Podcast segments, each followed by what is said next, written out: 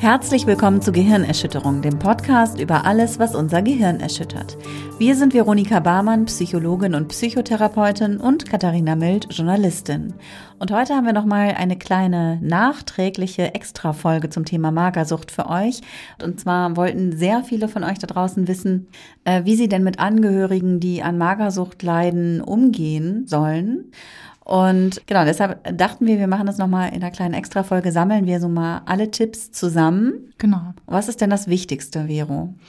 Also das richtet sich eigentlich nicht nur an Familienangehörige oder äh, Freunde, sondern an alle Menschen. Das ist mein erster Tipp. Und zwar, bitte lasst uns alle gemeinsam aufhören, Körper zu kommentieren.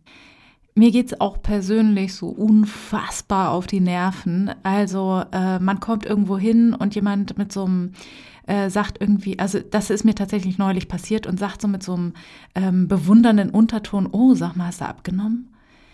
Und ich finde das unmöglich. Also ich weiß, das ist als Kompliment gemeint. Und derjenige, ne, ich will jetzt allen, die da draußen denken, uh, habe ich auch schon mal gerade gesagt oder gerade neulich oder was weiß ich was, gar nicht zu nahe treten. Aber ich kann nur aus meiner eigenen Entwicklung sagen, ja, kann sein, dass ich abgenommen habe. Wisst ihr, wann ich immer richtig viel abnehme? Wenn es mir richtig scheiße geht. Also, äh, und das ist auch wirklich so, dass so die Phasen in meinem Leben, wo ich wirklich wahnsinnig viel gelitten habe und wo es mir sehr, sehr schlecht ging, da war ich immer sehr, sehr schlank und habe paradoxerweise auch immer wahnsinnig viele Komplimente zu meiner Figur bekommen. Und das ist ein so unpassender Zusammenhang einfach.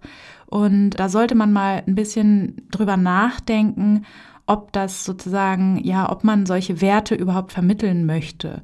Also man kann ja Gewicht verlieren aus tausenden Gründen. Ne? Also entweder mir geht es schlecht oder mir geht es gut oder ich wollte das oder ich habe mich vorher schlecht gefühlt oder ich fühle mich jetzt schlecht, wenn ich weniger wiege.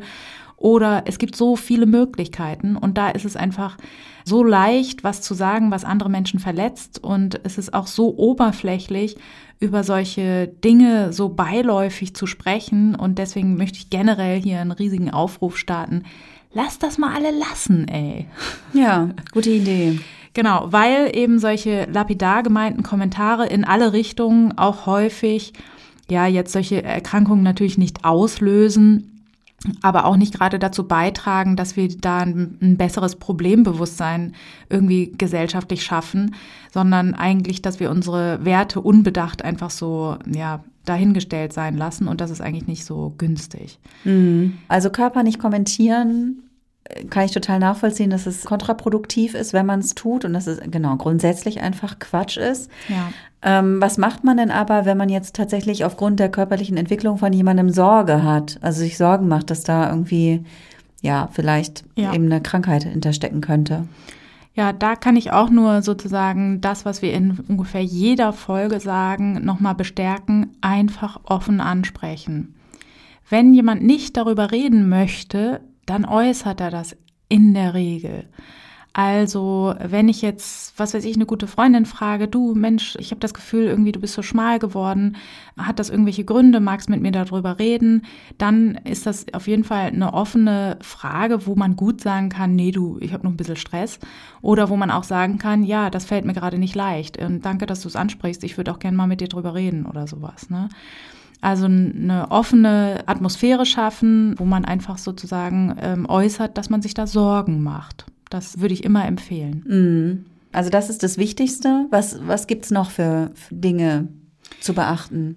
Also schwierig ist es häufig innerhalb von Familien, wenn jetzt zum Beispiel ein Kind erkrankt. Das ist eigentlich häufig so das, was ich in der Praxis auch habe, dass eben ja die Angehörigen sich starke Sorgen machen und dann eben auch ja miteinander verknüpft sind. Ne? Also die Familie ist ja ein System, jeder hat so seine Rolle und wenn ein Kettenglied in der Familie quasi so eine starke Erkrankung hat, dann sind natürlich auch alle anderen beeinträchtigt.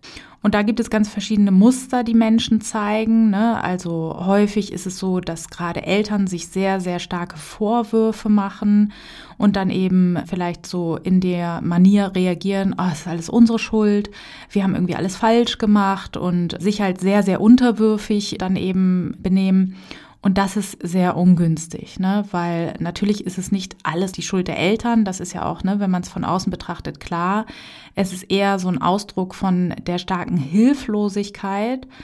Und da ist eben ganz wichtig, dass man sich anderen mitteilt, dass man vielleicht mit anderen Eltern darüber spricht, mit Freunden und eher so mit seinen Schuldgefühlen umgeht, als die bei der betroffenen Person zum Beispiel abzuladen. Dann ist es ganz häufig so, dass nach vielen Versuchen und gutem Zureden auch häufig Angehörige, ob das jetzt Partner sind, Partnerinnen oder eben auch die Eltern, so umschwenken in so einen eher autoritären Stil, so äh, wir machen das jetzt so. Du isst jetzt einfach drei Mahlzeiten und das wird jetzt so gemacht und wir zählen das jetzt hier und das ist eine ganz, ganz große Falle. Das ist ja sehr, sehr nachvollziehbar, ne? weil ja, sowas wie Essen ist ja eigentlich etwas, was natürlicherweise eigentlich funktioniert im Normalfall.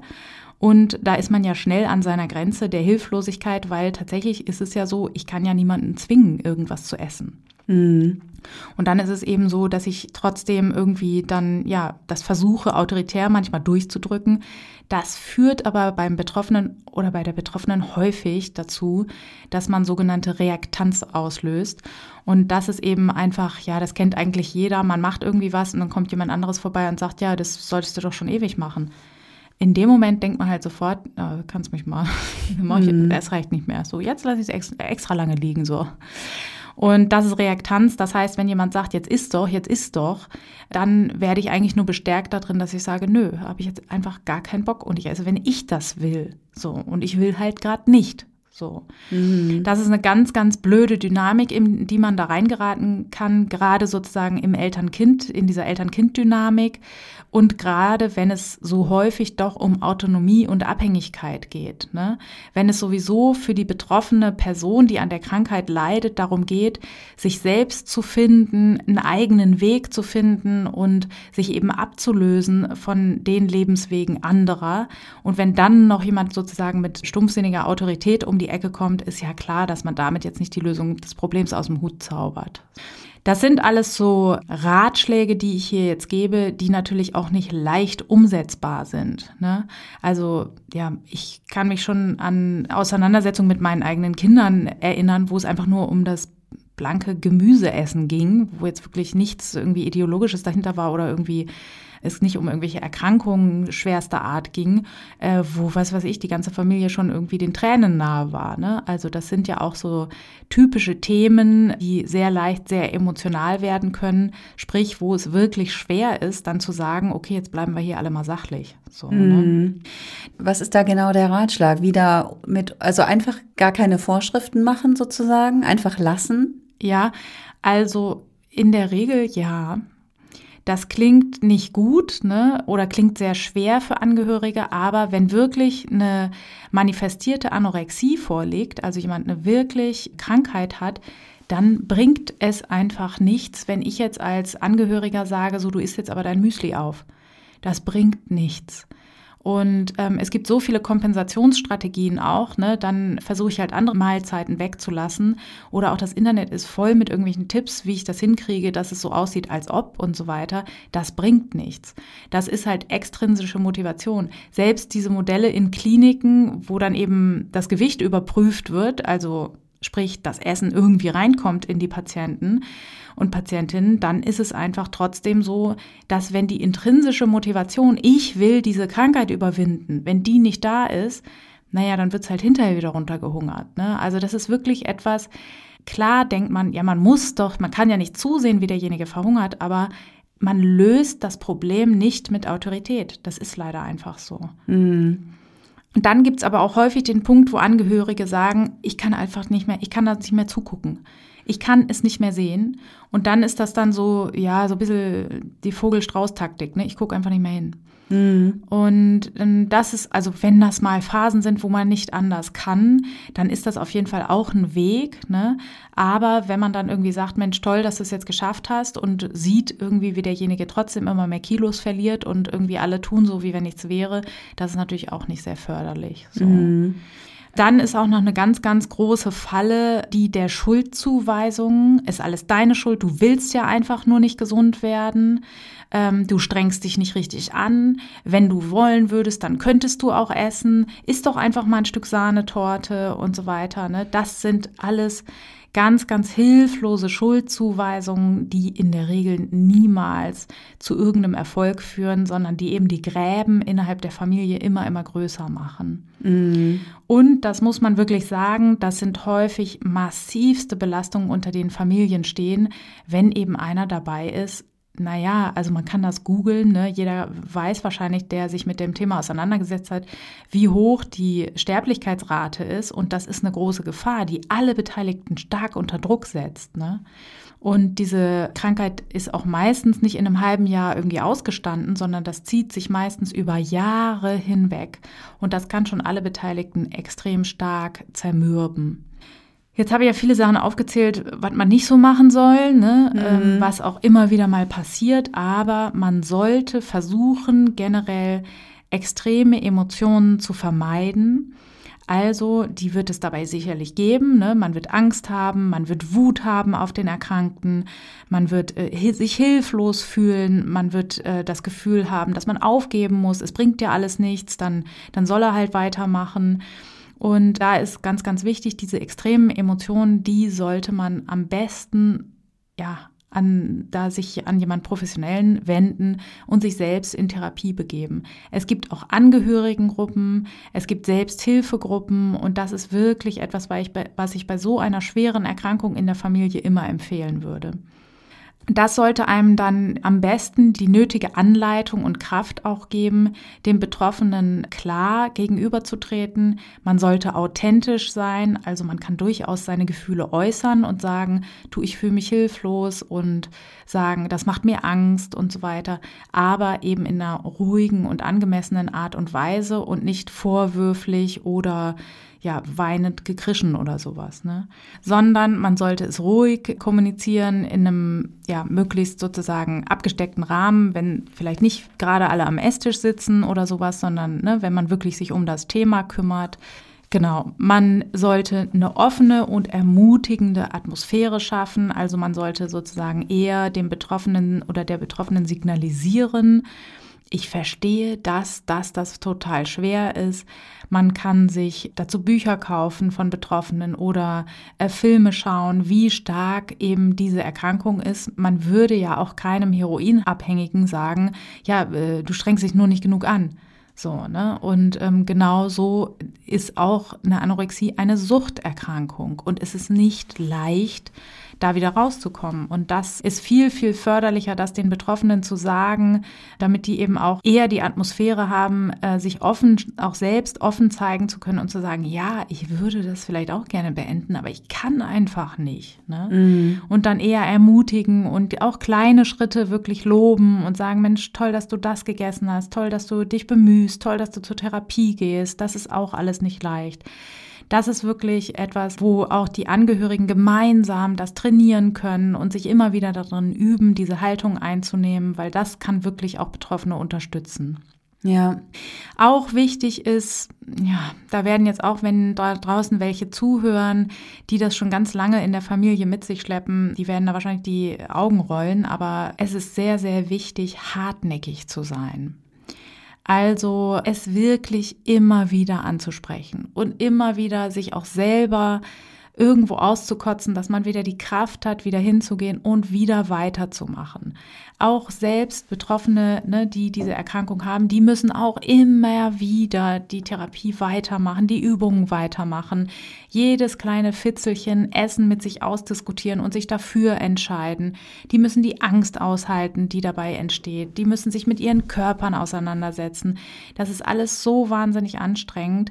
Das sollte man honorieren und auch als Angehörige dann immer wieder sagen, okay, ich, wir machen wieder weiter. Na klar machen wir das. Und es immer wieder probieren. Das ist ganz, ganz wichtig. Hm.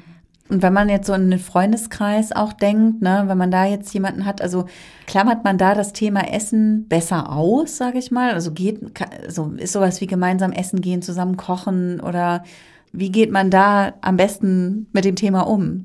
Ja, doch, das ist wichtig, weil man ja häufig versucht, dann so rücksichtsvoll zu sein. Ne? Und das Ja. ist so ein bisschen wie so eine Co-Abhängigkeit bei Suchterkrankungen, also bei stofflich gebundenen Süchten, wie zum Beispiel Alkoholismus oder so, wo man dann eben auch im Büro anruft und sagt, nee, nee, der hat jetzt äh, eine Magen-Darm-Grippe, obwohl derjenige verkatert im Bett liegt oder so. Ne? Und genauso wäre das auch, wenn ich jetzt sage, ja, dann komm doch um 10, da sind wir fertig mit dem Grillen oder so. Ne? Das, Mhm. äh, weil ich weiß, derjenige hat ein Problem. Sondern ich würde damit entweder ich behandle denjenigen ganz normal und dann lade ich ihn wie meine anderen Freunde auch zum Essen ein. Oder ich bespreche das halt vorher mit demjenigen. Du, da gibt's was zu essen, magst du da kommen einfach? Das ist ja auch, da muss man ja nicht gleich über die Erkrankung sprechen, man kann ja einfach den Tagesablauf demjenigen schildern, so, ne? Mhm. Ich kenne tatsächlich auch im, in meinem privaten Kreis sowas, dass man dann irgendwie, wenn, wenn dann so eine Situation ist mit dem Essen, dass dann Menschen sich bei mir immer ganz ausführlich entschuldigen, warum sie jetzt nichts essen können. Und das ist immer so eine Sache, da weiß ich auch immer nicht, ich möchte denjenigen ja nicht noch mehr beschämen, weil er ja offensichtlich sich irgendwie gerade eine Ausrede ausdenkt. Ja, ich habe auch wahnsinnig viel heute schon gegessen. Aber ich möchte auch eigentlich demjenigen so die Mühe sparen. Also ich würde immer am liebsten sagen, du, du kannst auch sagen, ja, habe ich ein Problem mit. Äh, Dann sage ich auch nicht als nächstes, ja, da musst du aber mal Therapie machen oder so, ne? Sondern das ist dein Ding, aber da brauchst du dich nicht bei mir irgendwie rechtfertigen oder entschuldigen so, ne? Also man kann in viele Sachen reinrutschen, ob das Lebensmittelunverträglichkeiten sind, die einem wahnsinnige Bauchschmerzen machen oder ob das irgendwie äh, die Angst vorm Dickwerden ist oder oder sonst irgendwas oder eine Sportsucht, das es gibt so viele Fallen auf der Welt, wo man reintappen kann und also ich bin wirklich die allerletzte, die dann irgendwie blöde Fragen stellt oder so, sondern das kann man auch so akzeptieren, wie Leute das sagen. Aber ja, das hatte ich auch schon, dass man dann nicht so richtig weiß, hm, was soll ich jetzt sagen? Soll ich jetzt sagen, mhm, okay, ist ja krass, wie viel ihr Mittag esst auf Arbeit oder was? Also was ist das denn? Ja, deswegen, also ich würde das so normal wie möglich behandeln und wenn, dann einfach nachfragen. Mhm. Da habe ich auch noch dran gedacht, wenn man bei Freunden vielleicht sowas auch mal anspricht, dann holt man sich auch häufig oder ist mir schon passiert, dass ich mir so eine Abfuhr geholt habe, ne? Dass Leute einen dann so richtig anmachen, ja, wie kommst du da denn drauf? Quatsch, ich habe doch keine Essstörung, was willst du denn? Ey, nur weil du jetzt Psychologie studierst oder was so, ne? Mhm. Und da habe ich die Erfahrung gemacht zumindest, dass es da ganz gut ist, die erste Reaktion einfach mal so auszuhalten und dann abzuwarten und es dann vielleicht in einer anderen Situation nochmal anzusprechen. Und wenn man dann auch nur sagt, du, wieso hast du mich da so angemacht? Das hat sich gar nicht, hat sich irgendwie scheiße angefühlt oder was, ne? Weil man muss sich ja auch vorstellen, diese Erkrankung hat sehr viel mit Heimlichkeiten zu tun und damit das zu verstecken. Und natürlich fühle ich mich dann unfassbar ertappt und da ist manchmal irgendwie der Frontalangriff auch eine ja, erste und eingeübte Reaktion. Und dann ist es vielleicht auch ganz gut, nochmal ne, in Ruhe drüber zu sprechen, wenn derjenige nicht nur so in so einer Verteidigungshaltung ist. Und deswegen, das ist auch noch ein Tipp, es ruhig öfter ansprechen. Also für wen, wenn nicht für unsere Freunde, sollten wir uns irgendwie zum Deppen machen. Und deswegen, genau, ist das meine Empfehlung. Ja. Ja, einen letzten Tipp habe ich noch an Menschen, die beraten oder als Therapeut tätig sind, also quasi von der professionellen Seite kommen. Und zwar auch da ist es wichtig, häufig haben Behandler und Behandlerinnen so eine Scheu. Ah, nee, das kann ich irgendwie nicht, da bin ich nicht gut genug ausgebildet oder das ist ein sehr wahrscheinlich ein schwerer Verlauf. Und da kann ich immer nur dazu aufrufen, keine Scheu.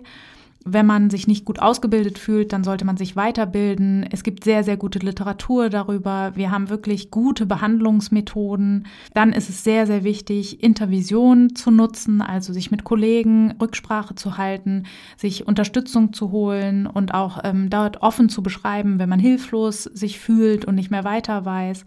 Und auch wirklich auch professionelle Supervision kann man sich auch mal gönnen oder mal einkaufen oder so. Ne? Meistens kostet das auch was. Das lohnt sich aber ganz, ganz oft. Und da auch wirklich sozusagen diesen Umgang mit dieser sehr schweren Erkrankung, da halt achtsam mit sich umzugehen, seine Grenzen zu spüren und dann eben entsprechend zu handeln. Also man muss ja deswegen nicht dann äh, einfach davonlaufen, sondern da gibt es eben Hilfestellungen, die man nutzen sollte. Und dann finde ich, ist die Behandlung auch gut durchführbar. Und auch da muss man hartnäckig sein. Man sollte klare Regeln aufstellen und die auch klar kommunizieren. Ja, und dann können das auch wirklich sehr gute Therapien werden, einfach. Ja, vielen Dank, Vero, für die Gehirnerschütterung und euch da draußen vielen, vielen Dank fürs Zuhören. Wir hoffen, dass ihr da noch mal ein bisschen was mitnehmen konntet, gerade die Angehörigen unter euch. Gebt uns da auch gerne Rückmeldungen. Das interessiert immer besonders, wenn wir so äh, in Anführungszeichen serviceorientierte Folgen machen. genau. Wie immer freuen wir uns über jegliches Feedback. Ihr könnt uns schreiben über Instagram, Twitter oder per E-Mail, bei Facebook auch. In diesem Sinne macht es gut und bis in zwei Wochen.